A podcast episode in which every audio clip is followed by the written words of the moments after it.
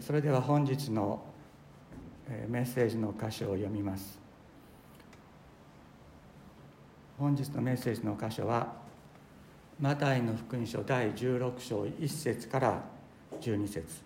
マタイの福音書第16章第1節から第12節となります。新約聖書の32ページ後ろの方32ページになります。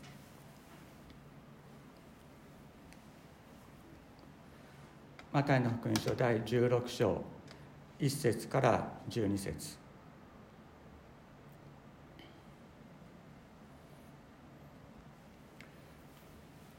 パリサイ人たちやサドカイ人たちがイエスを試そうと近づいてきて天からの印を見せてほしいと求めた。イエスは彼らに答えられた。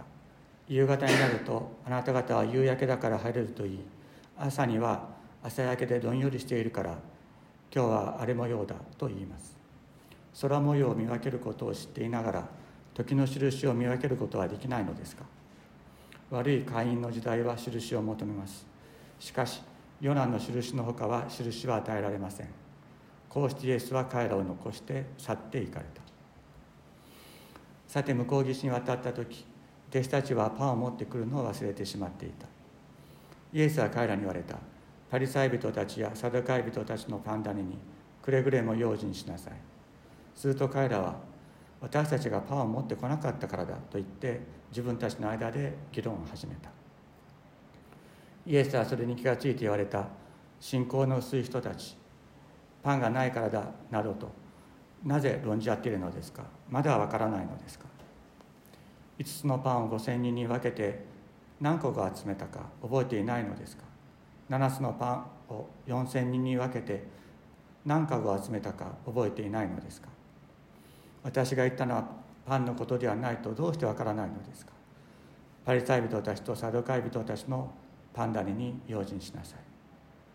その時彼らは用心するようにとイエスが言われたのはパンダネではなくパリサイ人たちやサドカイ人たちの教えであることを悟った。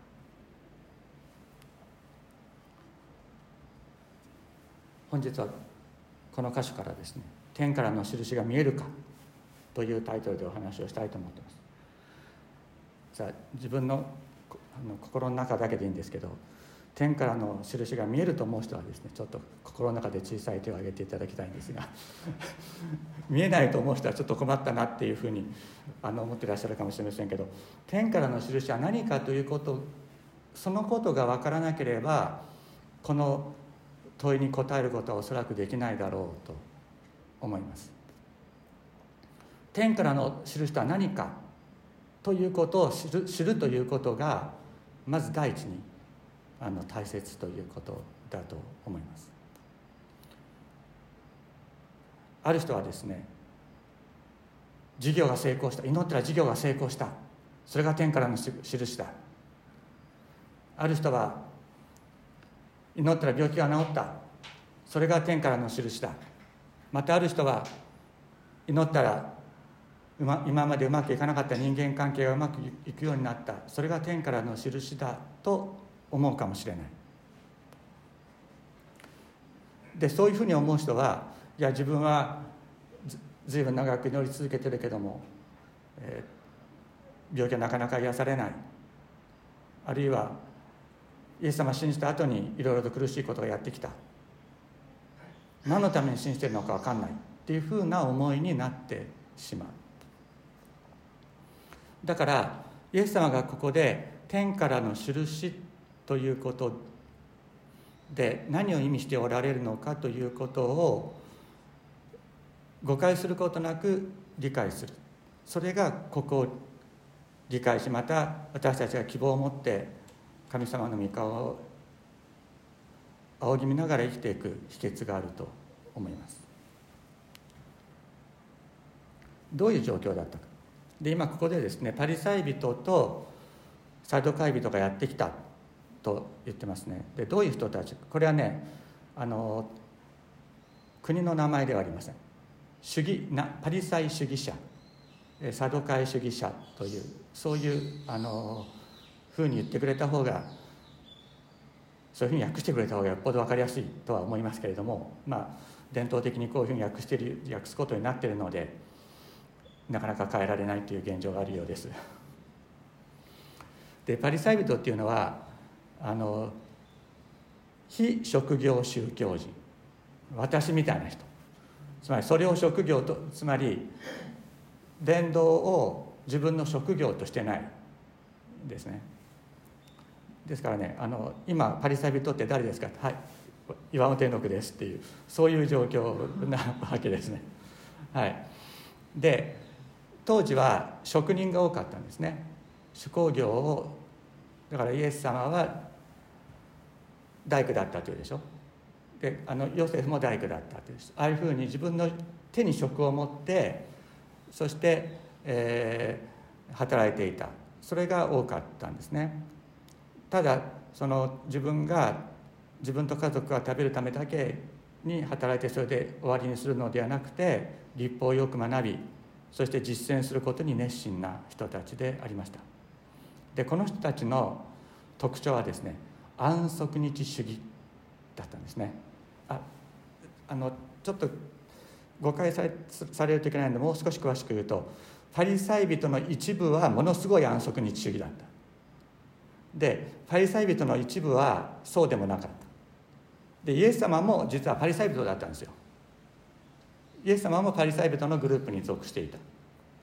でイエス様は安息日主義じゃないパリサイ人のグループに属してたんです。でイエス様に対して反対してた人たちっていうのは安息日遵守厳守。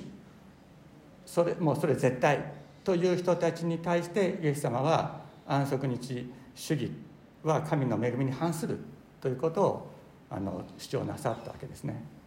でパリサイ人は死者の復活を信じていました。だからそのイエス様のあの理解に本当に近いわけです。何が違って安息日主義かどうか。それがイエス様安息日主義を否定したために殺されたという側面があるわけですね。でもう一方のサドカイ人っていうのはこれは祭祀階級なんです。でこの人たちは宗教的特権階級。宗教で飯食ってあ言い方悪い。あのそれであの収入を得てたわけですね。それで、まあ、特権階級だったわけです。でああごめんなさいこのこの神殿はこの神あの新しい田んぼじゃなくてシュラインの神殿ね。あのお寺とかしあの神社の神殿。その神殿礼拝主義だったこの人たちは。つまりエルサレム神殿でしか礼拝を行ってはいけない、ね、基本的には。エルサレム神殿で犠牲を捧げることによって礼拝が成立する。ででこの人たちは死者の復活を信じない。というのが、えー、彼らの特徴だったんですね。死んで終わり。だからパリサイ人とサトカイ人っていうのは水と油の関係なんです。水と油の関係。で、まあ、犬猿の中と言ってもいい。だけどここでイエス様を倒すために結託するわけですねでどうしてかって言ったらイエス様はパリサイ人の偽善を糾弾して安息日主義を否定なさった。そしてサドカイ人の神殿礼拝主義を否定なさった。だから両者にとってイエスイエス様は非常に脅威であった。で多くの人たちがイエス様についていっている。イエス様がこれ以上大きな力を持つと自分たちの立場がなくなる。またサドカイ人たちにとっては自分たちが食べていけなくなるかもしれない。そういうような脅威を彼らは感じていたわけですね。そこでわざわざね外来湖のところまでエルサレムから来るんですよ。たまたまそこにいた人たちが試してイエス様に質問したんじゃなくてわざわざエルサレムから正式にやってきたんです。正式に。調査団が。そしてイエス様に問いただしました。試みたとあるけどもこれはえーと、イエス様が伝道を始められる前にサタンがイエス様を試みたというところが出てきますけどもその試みるというのと同じ言葉が使われている。だからここで言ったのはもしあなたが神の子ならば天から来ているのであれば天からの印を見せようと言って試みた。ということです。じゃあ皆さんどうでしょうか？天からの印を見たら信じるんでしょうか、まあ、この場合の印っていうのはイエス様が神から来ている印ですね。ところがパリサイ人にしろサドカイ人にしろ何が天からの印かっていうのは俺たちが決めてやるって思ってるわけ、ね、俺が認める印を出せ簡単に言えば。俺が認める印を出せっていうふうにこう言うわけですね。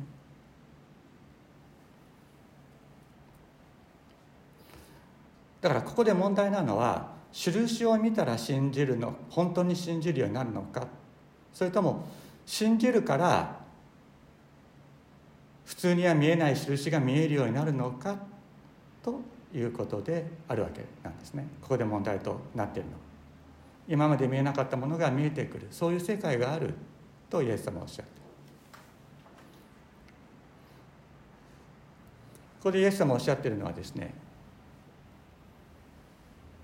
預言者ヨナの印しか与えられない。預言者ヨナの印っていうのはあの預言者ヨナが大魚の中にお腹の中に3日間いてそして、えー、その後大魚から吐き出されてアッシリア帝国のニネベに行って宣教したというそういう印ですけれどもこれはイエス・キリストの十字架と復活を意味します。預言者ヨナの印というのは3日間ヨナが大魚の腹にいてそして読みが再び地に出てきたと同じようにそれはイエス・キリストの十字架と復活を意味する。つまりイエスこそイスラエルの全人類の王である印である天からの方であることの印であるということです。で十字架はですね全ての人に目撃されたんです。十字架は全ての人に目撃された。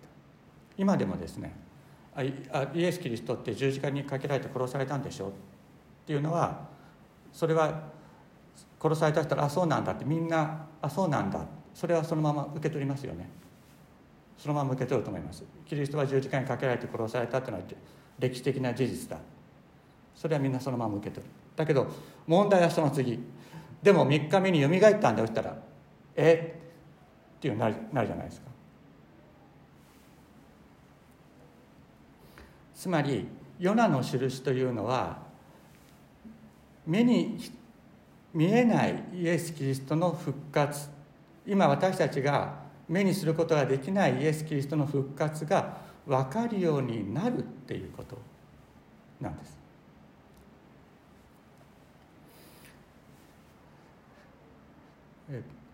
ここにですねマタイの福音書の27章の39節から43節にこういうふうに記録されています。これはイエス様が十字架にかけられたところですが通りすがりの人たちは頭を振りながらイエスを罵った神殿を壊して3日で建てる人よもしお前が神の子なら自分を救ってみろ。そして十字架から降りてこい。同じように最初たちも立法学者たち長老たちと、えー、一緒にイエスをあざけていった。他人は救ったが自分は救えない。彼はイスラエルの王だ。今十字架から降りてもらおう。そうすれば信じよう。彼は神により頼んでいる。神のお気に入りなら今救い出してもらえ。私は神の子だと言ってるのだから。これまさにこれね。印見せろ。印今ここで印を見せろ。そしたら信じるから。で彼らはイエス様がここで十字架から降りたら信じたでしょうか。恐れたと思います。恐れたと思います。しかし信じることはなかったと思います。一方ですね。イエス様を十字架にかけたその兵士たちの命令をした百人隊長はイエスの正面に立っていた正面というのはイエスの十字架の真正面に立ってイエスがどういうふうに死ぬのかというのをずっとこう見ていた。その百人隊長はイエスがこの世に息を引き取られたのを見ていた。この方は本当に神の子であったと。彼には見えたんです。この方が神の子であるということがこの十字架によって十字架が彼の印として見えたこれこの方が神の子であるということつまり見えるか見えないかっていうのはこの肉の目で見るっていうことではないっていう印が見えるか見えないかっていうのは肉の目で見えるか見えないかということではないということなんですね。イエス様は復活なさってから弟子たちにご自身を表されました。だけど最初に弟子たちにご自身を表された時にトマスという弟子はそこにいなかった。で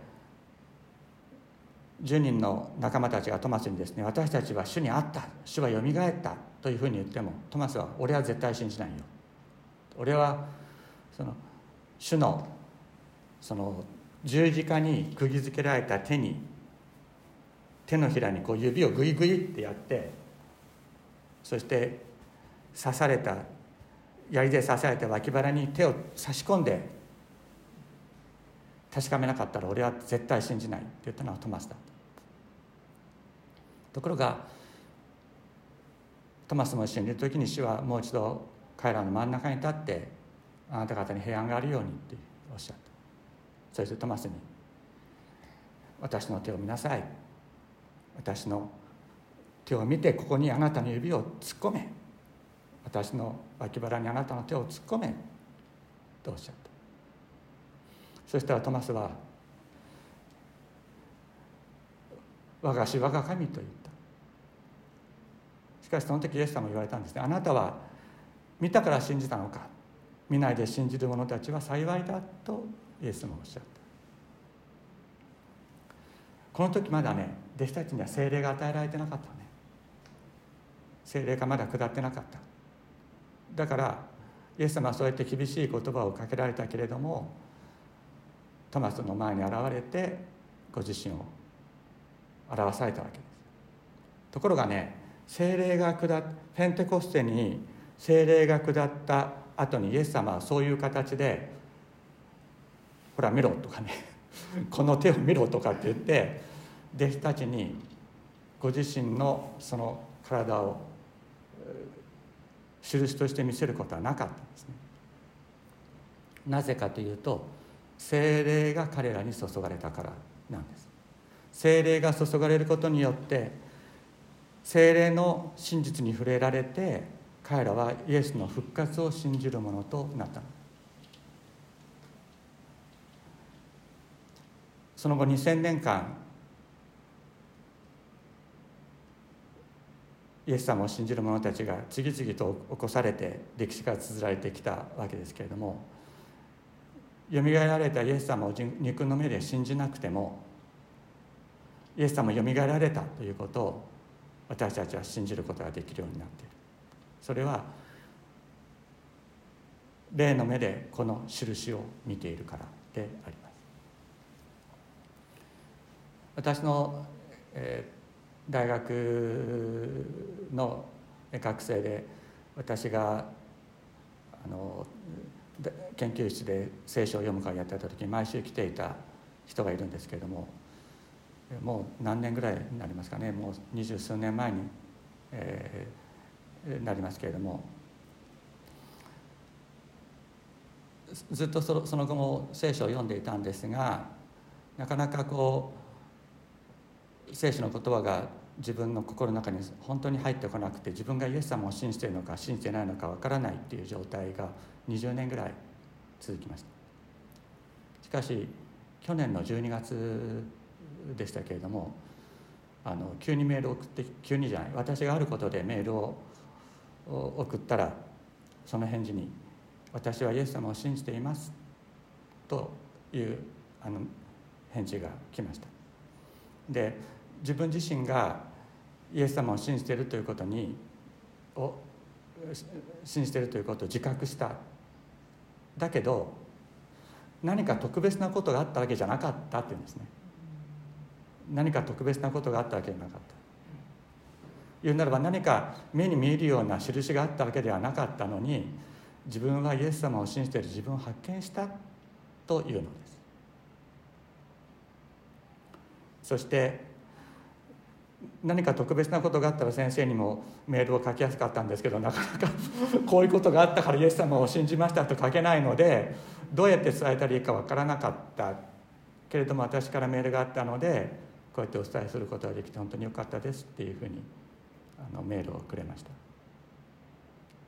何か特別なことがなければイエス様を信じられないか。そんなことはないんです。むしろ何もない。ただ20年間聖書の言葉を読み続けて聞き続けてああ気が付いたら確かにイエス様は十字架にかかって私たちの罪のために十字架にかかってくださった。そして3日目によみがえって今も私たちと共にいてくださるということが分かる。そうするとですねそのことをその方私にメールで伝えてくださった後それまでいろいろと理解できなかった聖書の言葉がどんどん分かるようになっていく。あこれはこういうことだったんだ。これはこういうことだったんだ。ということがどんどん分かっていく。そのようにして信仰が深められていく。イエス様との関係が強められていく。ここにですねイエス様のイエス様こそ天から来られた方であるということの印が見える世界があるのです。だから私たちね目に見えるものとは違った印。それは全ての人たちに等しく与えられる印です。いろいろとまあ病気が治ったり事業が成功したりというのはそれ個人個人でしょ。だから個人個人にそういうふうに神様が与えてくださる祝福癒しというのはあるわけですけれどもでも他の人の印を見ても自分が別に変わってるわけではないしねっていうふうに思うこともあるじゃないですか。あの人はあの人私は私っていうふうに思ったらあの人ばっかり祝福されて神様って不公平なんじゃないとかってそういう気持ちにも なったりする。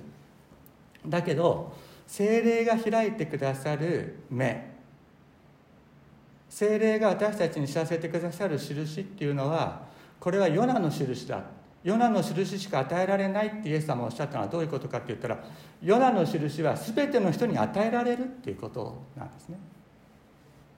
全ての人に与えられる。つまりイエス様の十字架と復活の印は私たちに等しく与えられるものであって精霊が与えられる時に私たちはこのことを知ることができるのです。信じるっていうのは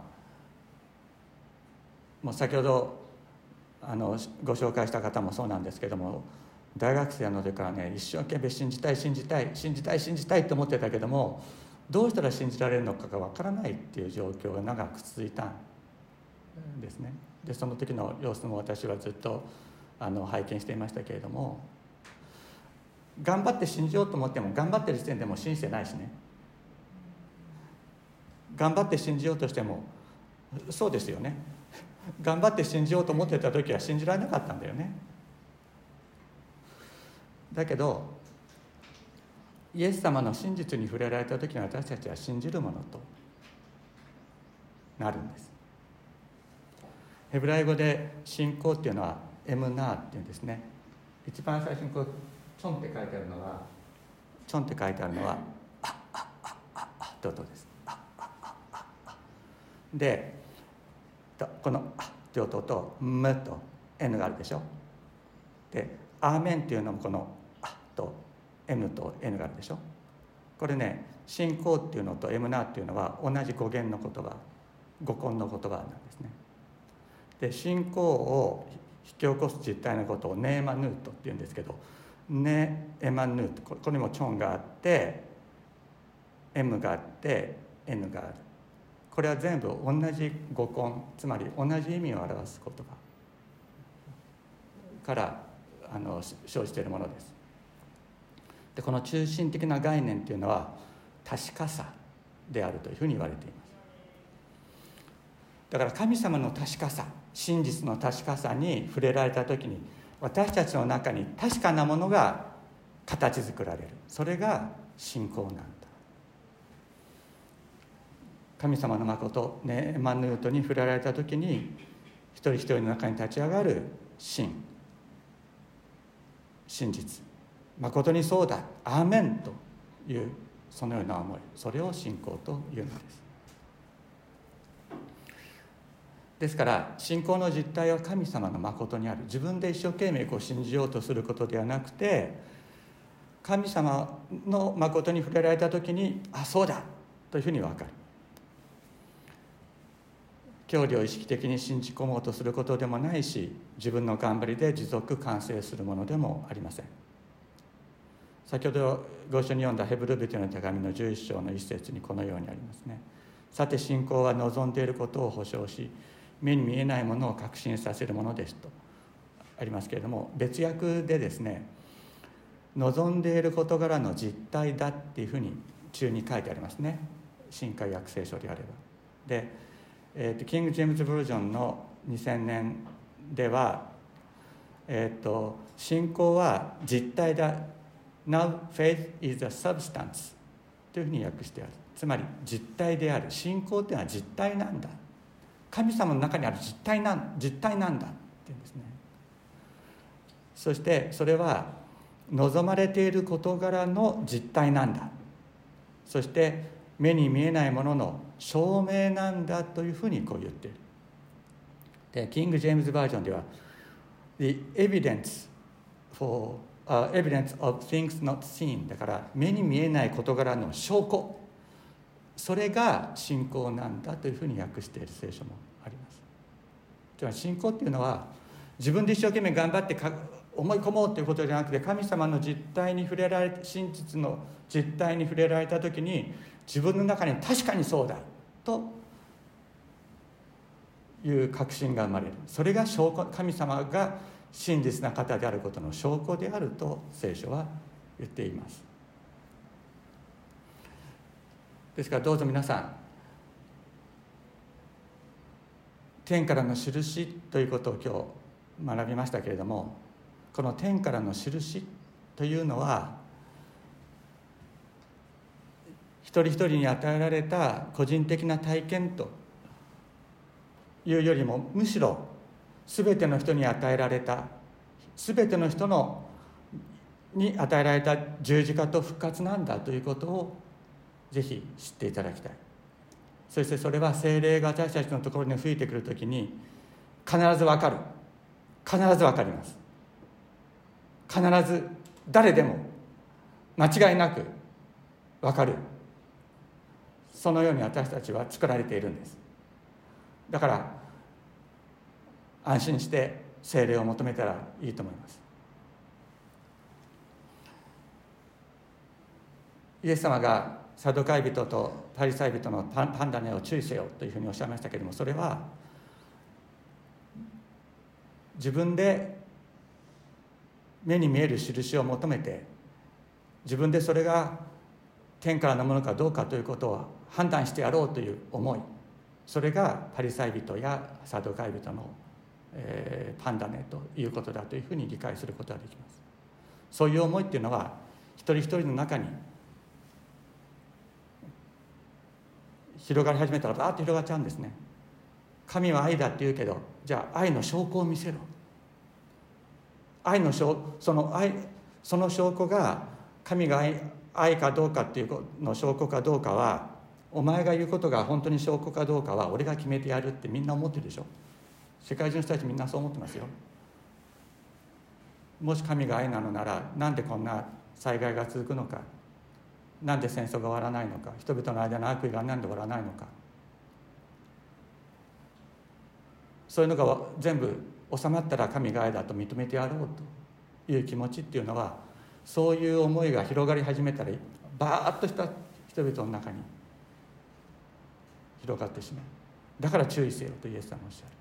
むしろ精霊が私たちの中に吹き込んでくる時に十字架と復活によって表された神様の恵みがいかに絶大なものかが分かる。それを大切にしよう。先ほども言いましたけれどもこの恵みは全ての人に与えられるんです。特別な人だけに与えられるのではありません。今苦しみの中にある人にもどんな人にも精霊が増えてくるときにイエス・キリストこそ天から来られた方であることが分かる。私たちはこの方をね求めていきたいと思います。お祈りしましょう。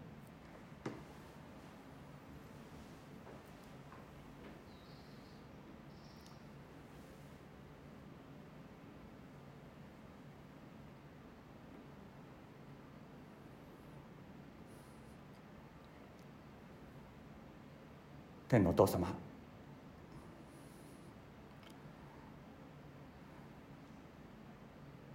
私たちの霊の目を開いてください。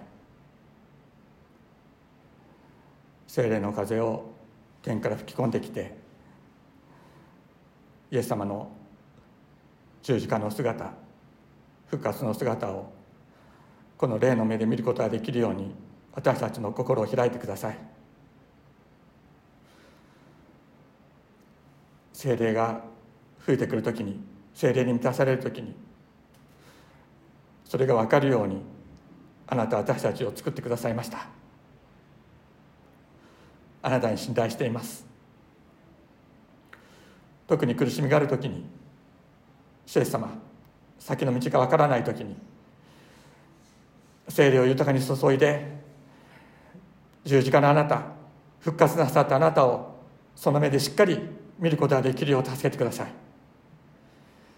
そしてあなたがよみがえられたあなたがいつも共にいてくださることあなたこそ王の王主であるということをいつも告白しながら歩んでいくことができるように私たちに勇気を与えてくださいますようお願いいたします。